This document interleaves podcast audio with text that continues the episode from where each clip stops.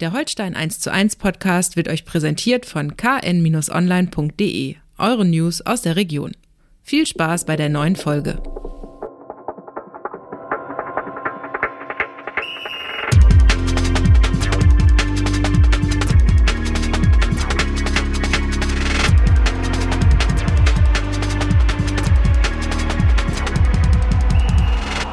Moin und herzlich willkommen zu einer weiteren Folge Holstein 1 zu 1, der KN-Podcast äh, zu den Kieler Störchen.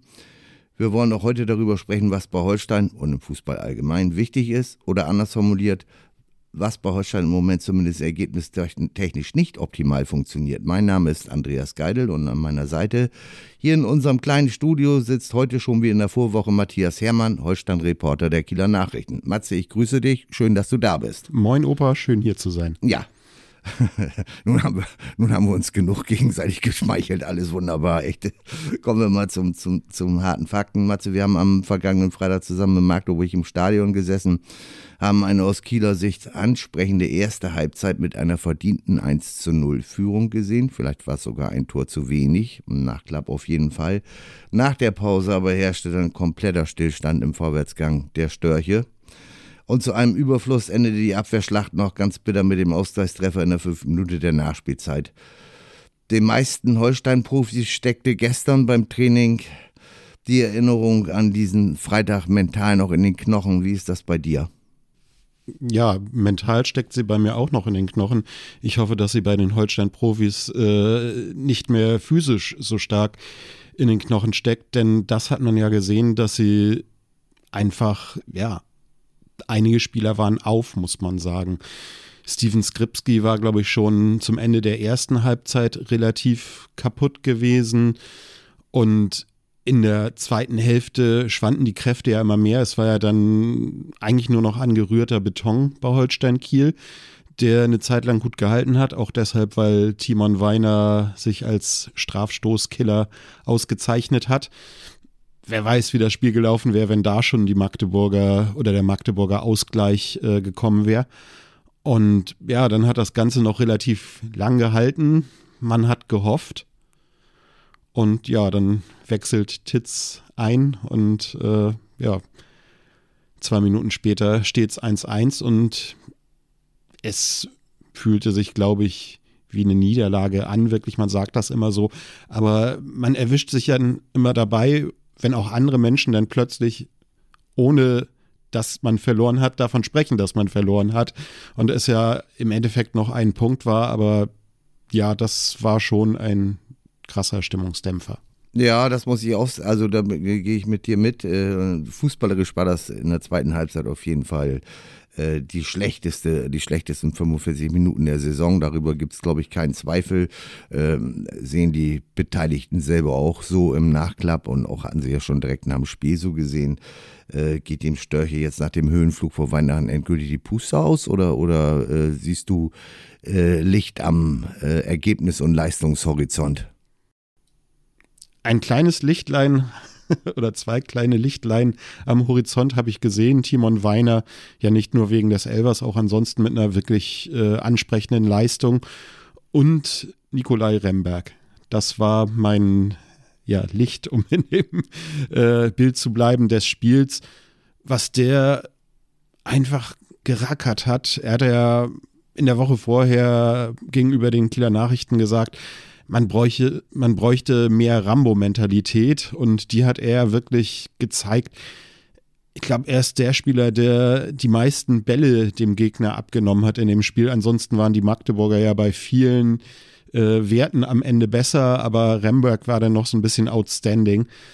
Ähm, es ist ja auch nicht so, dass die Mannschaft jetzt generell schlecht geworden ist, aber wenn man einfach merkt, dass einerseits das Personal fehlt und andererseits das Personal, was dann da ist, durch diese ganzen Infekte, durch die fehlende Spielpraxis vielleicht, ja nicht für 90 Minuten im Moment die Kraft hat. Zumindest also nicht, um auch wirklich offensiv voranzugehen.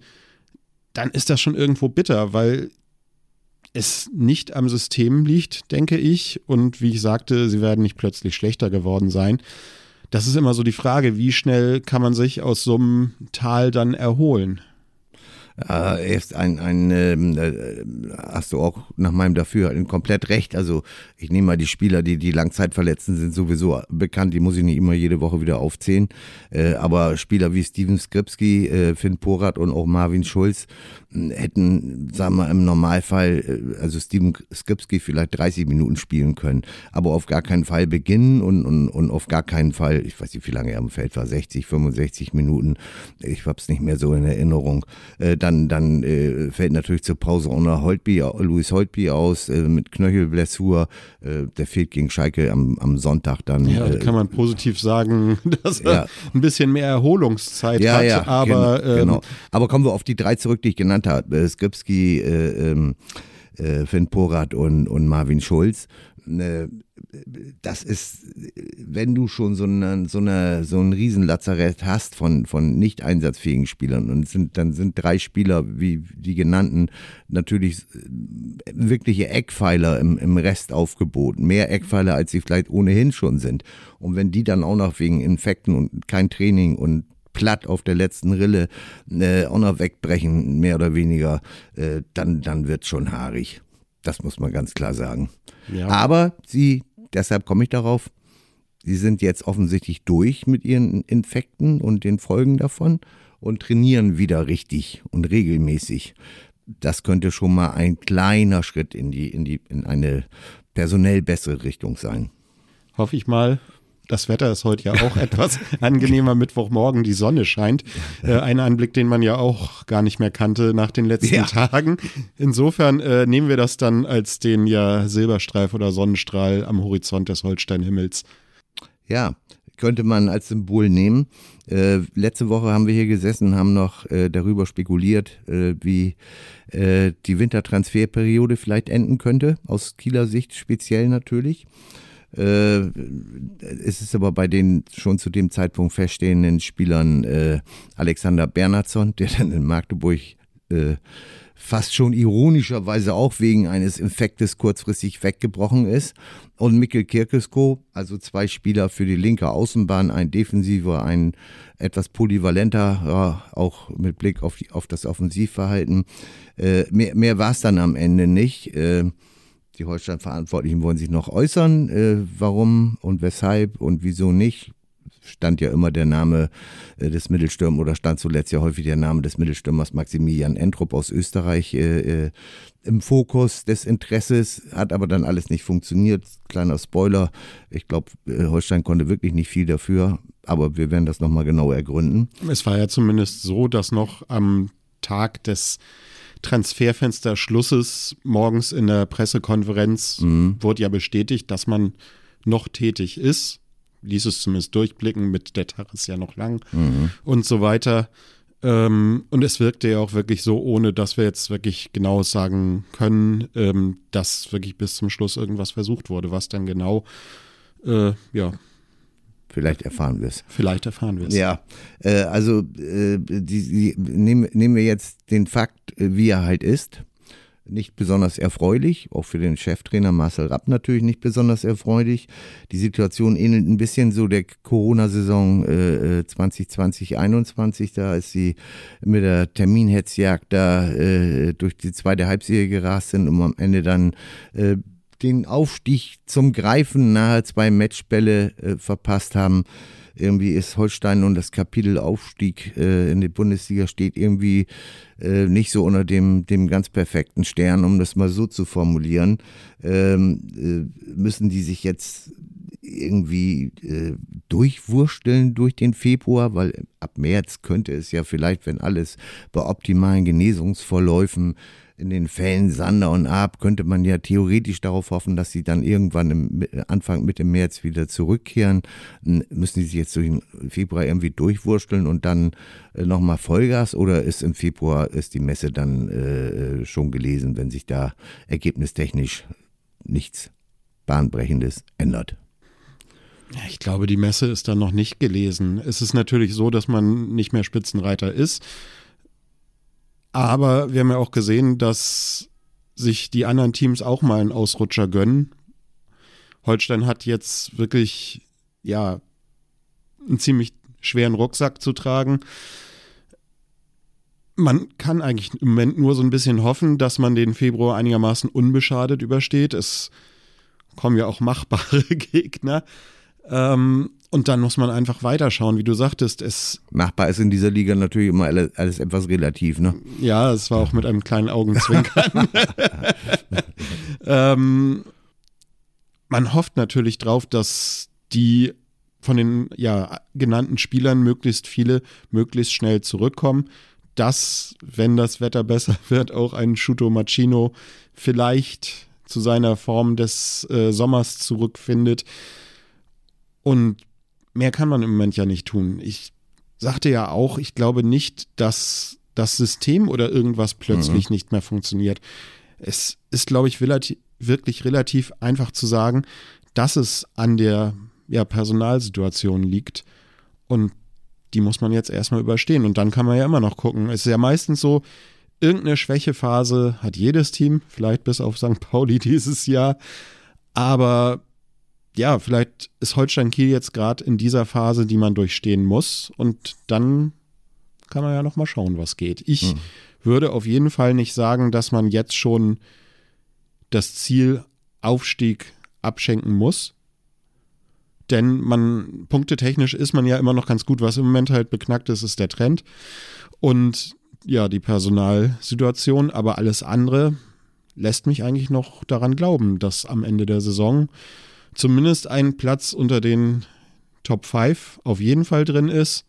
Und was da noch weiter nach oben geht, wird man dann sehen. Äh, Sonntag kommt die nächste, wir haben schon angesprochen, die nächste äh, Bewährungsprobe. Wieder ein richtungsweisendes Spiel in diesen so düst, personell so düsteren Tagen. Äh, da kommt der FC Schalke äh, nach Kiel. Ist natürlich ein, äh, immer noch durch den großen Namen äh, äh, der Königsblauen immer noch ein, ein Riesending für, für äh, Kieler Verhältnisse, völlig klar. Und natürlich dadurch auch eine besondere Situation, die vielleicht zusätzlich Motivation äh, äh, hervorbringen kann. Ich nenne die Namen äh, Timo Becker, Steven Skripski und Timon Weiner, die beiden erstgenannten auf jeden Fall. Äh, also eigentlich in Schalke-Bettwäsche immer noch schlafend. Timon Weiner dort ausgebildet, äh, vielleicht nicht ganz so krass ausgeprägt ist äh, die, die Liebe zu seinem Herzensclub oder so wie bei den beiden anderen genannten. Äh, das, das kann vielleicht nochmal neue Kräfte freisetzen, ne? Darauf hoffe ich. Äh, Louis Holtby können wir ja leider nicht äh, mit einberechnen. So sieht's aus. Nach seiner fünften gelben Karte ärgerlich, aber ja, dann hat ein Spiel mehr sich zu erholen. Ich denke, man hat im Dafür haben wir, Entschuldigung, dafür haben wir Tom Rode dann wieder back, weil der Stimmt, seine das sind ja natürlich dann die. Und der ist äh, natürlich nun von der Gegenfraktion. ja, ist die Frage, was positiver ist, mhm. Schalke-Gene zu haben oder eher Dortmunder.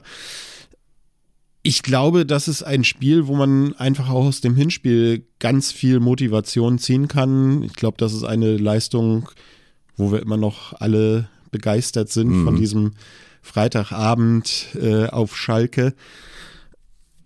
Ja, es ist, finde ich, bei Schalke immer, wenn man sich den Kader anguckt, das ist so einer, wo man denkt, wie können die zu diesem Zeitpunkt der Saison auf diesem Platz stehen? Ich glaube, vor der Saison hat jeder gesagt, ja, die werden relativ direkt wieder hochgehen. Mhm. Sind ja auch wirklich Namen dabei, die sich, glaube ich, jeder Zweitligist wünschen würde, wie man immer so schön sagt.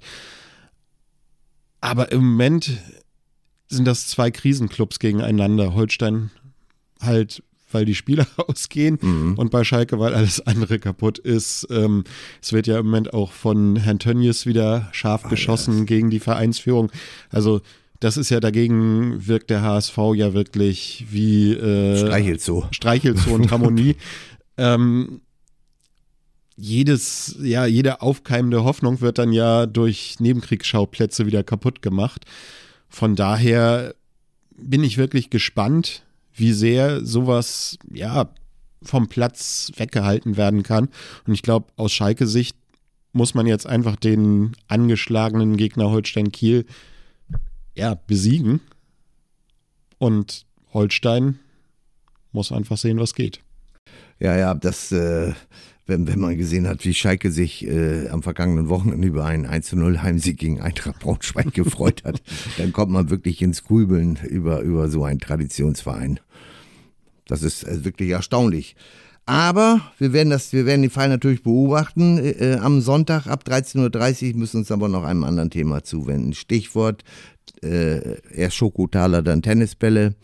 Äh, am Sonntag beim Spiel Hertha gegen HSV gab es eine 32-minütige Unterbrechung wegen äh, der Protestaktion der aktiven Fanszene gegen den geplanten Investoreneinstieg bei der, beim Dachverband der 36 Erst- und Zweitligisten der DFL. Und äh, die Partie stand kurz vor dem Abbruch. Einen Tag später waren es acht Spielunterbrechungen bei Hannover gegen Rostock. Die Eskalation, äh, sag ich mal, aus der, der Fankurve nimmt zu. Äh, ist diese Form des Protestes für dich gerechtfertigt? Es ist zumindest die Form des Protestes, die funktioniert. Muss man ja so sagen. Ob es jetzt gut ist oder schlecht, das kann jeder selbst für sich bewerten, denke ich. Ähm, ich glaube, es ist ein Thema, was man schwierig so jetzt so in einem Satz oder in das ist richtig und das ist falsch abhandeln kann es war ja auch so, dass äh, Paul Dardai, der ja sehr betroffen war von diesem Protest mit den Tennisbällen, ja auch nach dem Spiel gesagt hat, ja, so eine Spielunterbrechung ist blöd, weil die Spieler auch wieder, ja, Muskeln werden wieder kalt und so weiter. Und natürlich eine Spielunterbrechung ist per se nie irgendwie toll, auch für den Zuschauer, der jetzt Fußball gucken will. Andererseits hat er auch gesagt, es ist das einzige Ausdrucksmittel wahrscheinlich, was die Fans haben. Und ja, ich finde es schwierig. Du hast ja in einer Podcast-Folge vor einigen Wochen mal so dieses Beispiel England äh, mit ins Spiel gebracht. Und ich. Das, eher, das eher als Drohung, ne? E-, eher als Drohung. Mhm. Und ich mhm. sehe es da tatsächlich ein bisschen anders. Ich glaube, dass es natürlich viele Menschen gibt, die wollen einfach nur Fußball gucken. Denen ist das egal, ob da jetzt ein Scheich im Endeffekt der Clubbesitzer ist oder ob das ein Traditionsverein ist oder was oder wie oder ob da jetzt ein Investor in der DFL ist oder das ein Verband ist, der eher finanziell klamm ist. Das ist ja, manchmal ist man ja einfach nur Fan. Das kann ja auch jeder sein. Andererseits gibt es dann auch Leute, und da kann man dann vielleicht sagen, das maßen die sich an, Vielleicht ist das aber auch, ich will jetzt nicht den Begriff Brandmauer bringen, weil der im Moment gesellschaftlich woanders wichtiger ist, aber vielleicht ist das wirklich das Letzte, was Verhältnisse wie in England verhindern kann, dass da Leute sind, die sich Gedanken machen. Und auch da, ich glaube, in jeder Fanszene gibt es Leute, die eher ja, Bock haben, einfach ein bisschen Remi-Demi zu machen. Und andererseits gibt es da auch Leute, die sich sehr viel Gedanken darüber machen, wie sie denn einen Fußball haben wollen. Kann man sagen, ja gut, das ist eine Minderheit im Stadion. Vielleicht ist es aber auch die Minderheit im Stadion, denen halt der Fußball nicht egal ist. Und damit unterstellst du ja, sagen wir mal, dass der, der möglicherweise Mehrheit das, das egal ist, wie der Fußball sich weiterentwickelt, ne? Das glaube ich schon. Mhm. Also zumindest zu einem guten Teil ähm, wenn ich jetzt zu Hause am Fernseher mein Sky Programm gucke, dann ist mir das ja egal, welcher Verein da spielt. Ich glaube, es gibt auch genug Leute, die finden eine Liga geil, wo alle Weltstars spielen. Und ob das jetzt in Saudi-Arabien ist oder in Deutschland, natürlich, es gibt da, es gibt ja nicht die einen und die anderen. Es gibt vielleicht auch Leute, die am Sonntag Sky gucken und sagen, naja, ich finde das aber schon wichtig, dass diese 50 plus 1 Regel bleibt es ist, glaube ich, so schwierig zu sagen, weil es einfach Fußballfans sind einfach so ein Querschnitt durch die Gesellschaft. Und ähm, ein Steffen Schneekloth sagt, er ist jemand, der die Traditionen im Fußball verteidigen will. Das nehme ich ihm auch ab. Und das tut Holstein-Präsident, ne? Genau, mhm. Holstein-Präsident. Mhm. Der tut das wahrscheinlich auf eine andere Weise, als äh, ein Ultra in der Fankurve das tun würde. Vielleicht gibt es da aber auch irgendwo trotzdem Schnittmengen. Und ich glaube, dass diese Tennisballaktionen oder Goldtaler-Aktionen oder was weiß ich, sie sind ja relativ gewaltfrei. Denke ich, das kann man schon sagen. Ob sie jetzt kreativ sind, ist die andere Frage. Aber es ist, ja, wie Paul Dahler das sagte, wahrscheinlich für die Fankurven das beste Mittel, um Aufmerksamkeit zu schaffen. Die Frage ist, wie es weitergeht. Ob das jetzt, ob wir jetzt eine Saison und vielleicht eine nächste Saison haben, wo regelmäßig acht Spielpausen wegen Tennisbällen sind, oder ob man sich vielleicht irgendwann wirklich an einen Tisch setzt und da irgendwie eine Lösung rauskommt, wo wieder alle zufrieden sind. Das kann man jetzt natürlich sagen, warum haben die Ultras das Recht sozusagen zu bestimmen, dass darüber nochmal geredet werden soll. Aber ich glaube, es sind auch einfach viel zu viele Fragezeichen. Es wird immer von roten Linien gesprochen. Lass uns, genau lass uns an der Stelle nochmal einmal kurz, wir haben ja auch einen Lehrauftrag irgendwo hier beim Podcast, ne? Und äh, vielleicht um, um auch nochmal klarzustellen, worum es eigentlich geht, ne? der Plan der DFL sieht doch wohl vor, wenn ich da jetzt nicht ganz falsch informiert bin, so zwischen sechs bis neun Prozent der Anteile äh, einer Tochtergesellschaft, in welche die kompletten Medienrechte ausgelagert werden, für rund 20 Jahre zu verkaufen. Äh, und dafür soll es zwischen 800 Millionen und einer Milliarde Euro geben. Und dann äh, behauptet zumindest äh, der DFL-Geschäftsführer Mark Lenz, äh, es ist ein, es ist kein äh, Anteilsverkauf an der DFL, sondern eine Erlösbeteiligung mit sehr klaren roten Linien, einem klaren Endzeitpunkt und einer klaren Absicherung der Rechte äh, von DFL und Clubs. So, das sagt er. Es gebe ausgeschlossen seien Zugriffe des zu zukünftigen Partners, wer es auch immer ist, auf sportliche Themen. Wir nehmen das jetzt einfach mal völlig wertfrei zur Kenntnis, die, die Aussage der DFL. Äh, also äh, im Klartext Digitalisierung äh, und Auslandsvermarktung sollen besser werden als zwei Kernpunkte des, äh, des Kapitals des Investors. Und die beiden äh, möglichen, äh, in, äh, aus einem der beiden äh, Kandidaten oder die beiden, beide, zuletzt die beiden häufig, am häufigsten genannten Kandidaten sind die Private Equity Firmen Blackstone und CVC. Beide sollen Teile ihres Kapitals, zumindest Teile ihres Kapitals aus Saudi-Arabien beziehen. Das äh, hat natürlich dann auch schon gleich wieder ein Geschmäckle. Äh, die Fans, denke ich mir, äh, glauben nicht an diese roten Linien, äh, bezweifeln die Berechtigung äh, der Abstimmung bei der DFL, die, äh, die zumindest die zweite Abstimmung, bei der ersten ist ja der Antrag abgeschmettert worden. Wir erinnern, beim, jetzt bei dem letzten und maßgeblichen, äh, bei der letzten und maßgeblichen Abstimmung ist es eine Geheimwahl gegeben. Eine Stimme hat den Ausschlag pro Einstieg eines Investors gegeben das ist inhaltlich alles nachvollziehbar. Das ist nicht sehr transparent, was die DFL da gemacht hat und kommunikativ natürlich ein Desaster. Das muss man ganz klar sagen. Ich wollte es nur mal an dieser Stelle nochmal klar machen, worum es geht.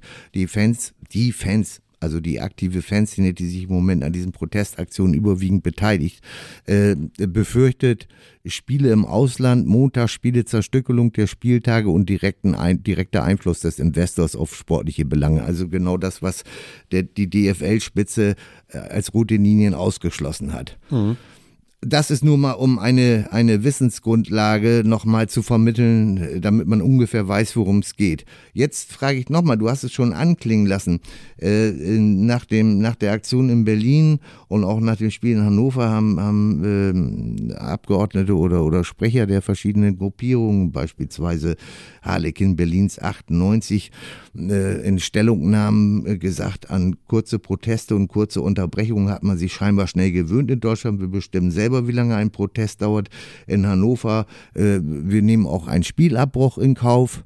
Äh, ich meine, ich, also die, den, den Inhalt des Protestes kann ich jetzt als in An- und Abführungszeichen normaler Konsument ja sehr gut nachvollziehen. Die Form des Protestes ist für mich irgendwie, ich werde sonst nicht wahrgenommen und muss deshalb zu irgendwie äh, Dingen und Maßnahmen oder Maßnahmen ergreifen, die das, den Großteil, das behaupte ich jetzt mal im Stadion, zumindest nervt.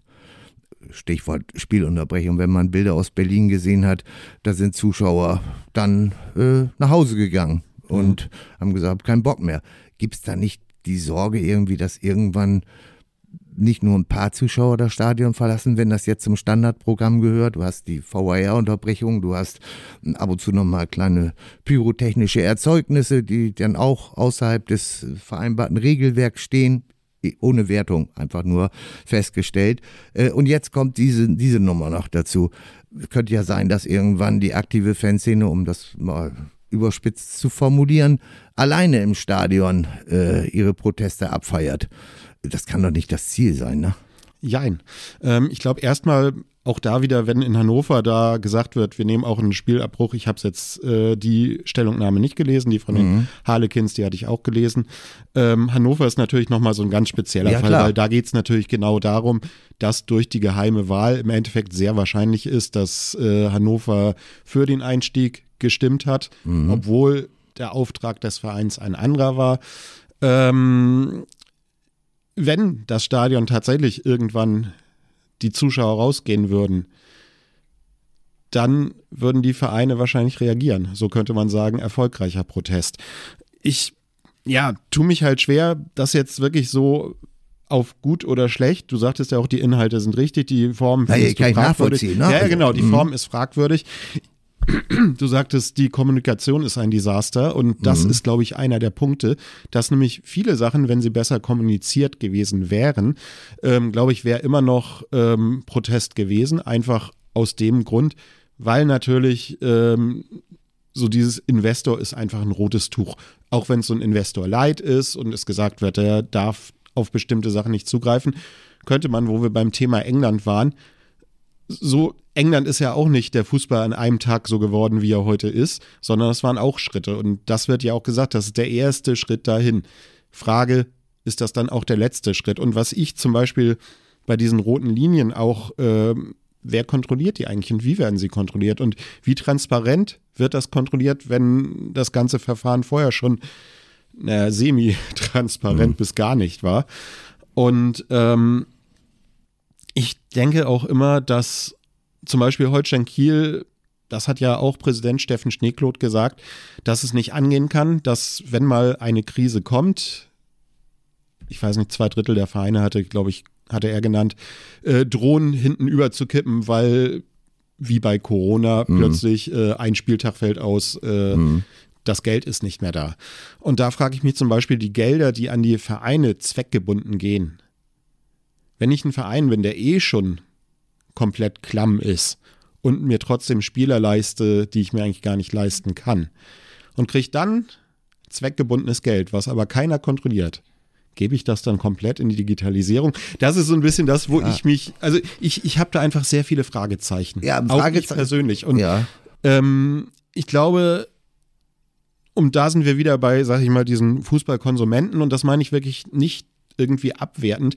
Es gibt ja Menschen, ich, ich habe auch Sportarten, wo mir das im Endeffekt auf Deutsch gesagt scheißegal ist, äh, wie da jetzt die Vereinstruktur dahinter ist. Da schalte ich einfach den Fernseher an, lass mich berieseln und gut ist. Und ähm, ich glaube, Fußball ist einfach in Deutschland so ein Kulturgut, dass es noch relativ viele Menschen gibt, die, denen das irgendwie wichtig ist, dass da irgendwie dieses Wort Tradition hochgehalten wird. Das finde find ich auch gut. Ja, also und das, das, das ist natürlich, äh, diese Formen des Protestes sind relativ radikale Formen, weil sie einfach das Spiel unterbrechen, weil sie vielleicht auch nicht darauf achten, was jetzt die Haupttribüne gut oder schlecht findet oder ob das die Meinung der Haupttribüne ist. Ähm, es ist natürlich immer schwierig, wenn eine, sag ich mal, vielleicht auch Minderheit aktiv für irgendetwas kämpft, wo sie selber der Meinung sind, dass das die Sache ist, für die es sich lohnt zu kämpfen. Ähm, Wenn ich dich mal unterbrechen darf, in, in, in, in, in der, in der, im äh, Nicht-Fußball-Alltag hätte ich, schon da hätte ich ein massives Problem, mich von einer Minorität, die sich als Gralshüter des Guten betrachtet, fremdbestimmt zu werden. In einem Freizeitunterhaltungsvergnügen, wie das der Profifußball nun einmal ist, es ist eine Industriebranche äh, unter dem großen Tenor Unterhaltung, fällt mir diese Vorstellung noch, noch mal, also mir persönlich jetzt noch mal deutlich schwerer. Mhm. Ich, den, noch mal, den Inhalt des Protestes kann ich gut nachvollziehen äh, ob es keine Wege gibt, sich an, auf anderen Wege entsprechend Gehör zu verschaffen.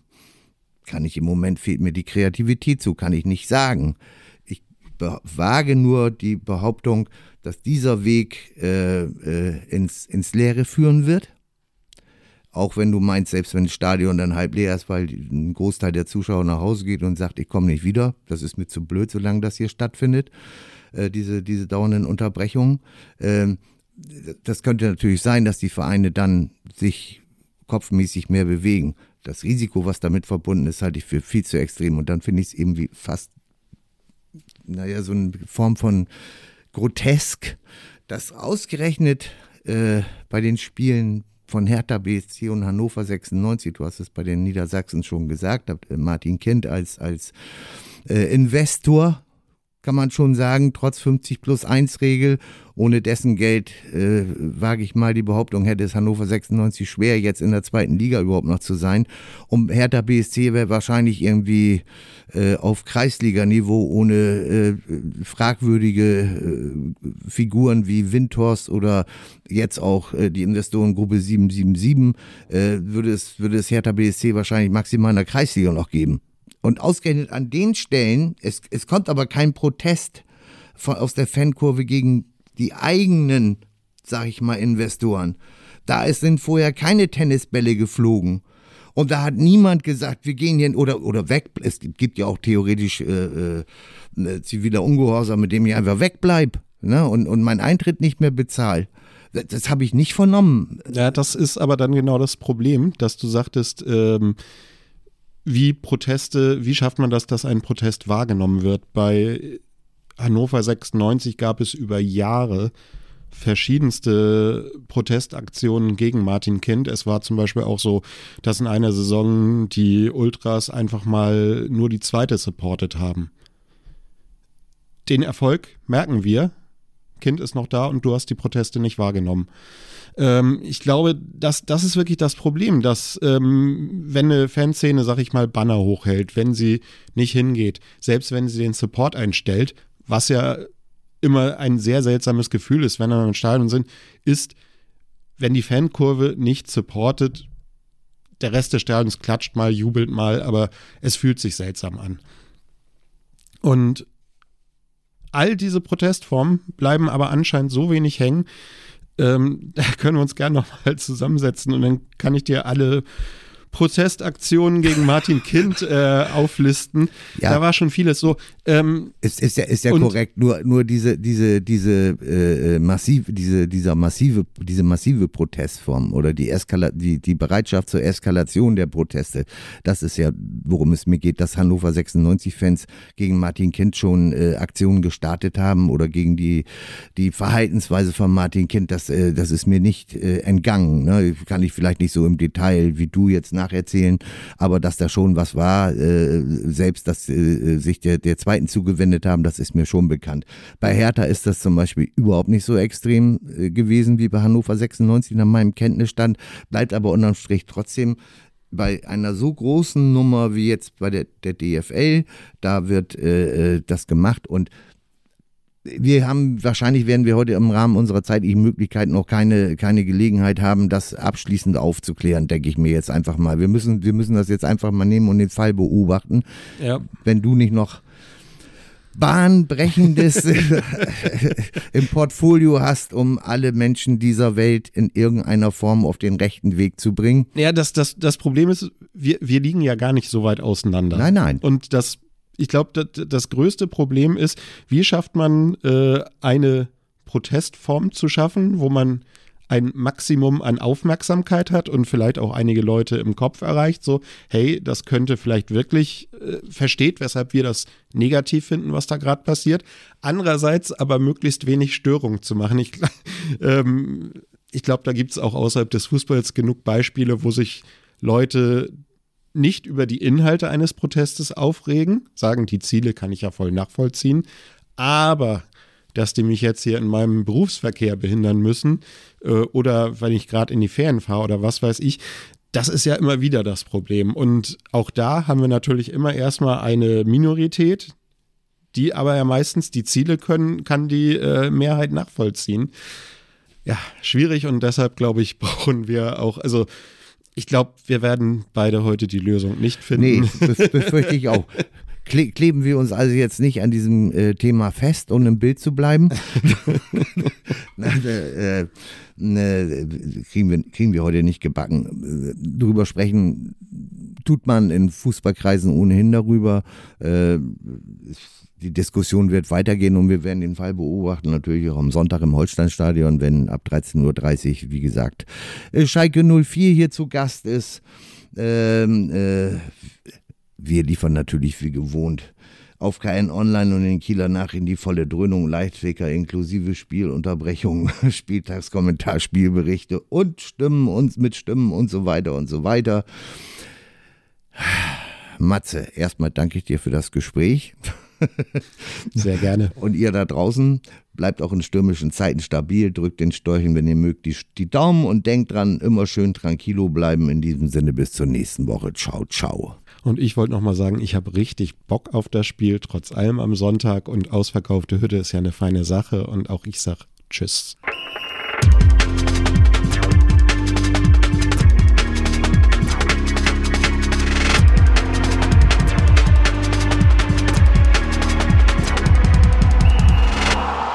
Folge von Holstein 1 zu 1 wurde euch präsentiert von den Kieler Nachrichten. Sichert euch jetzt einen Monat lang kostenlos alle News aus eurer Region und zu Holstein und der zweiten Fußball-Bundesliga. Mehr dazu unter kn-online.de slash plus.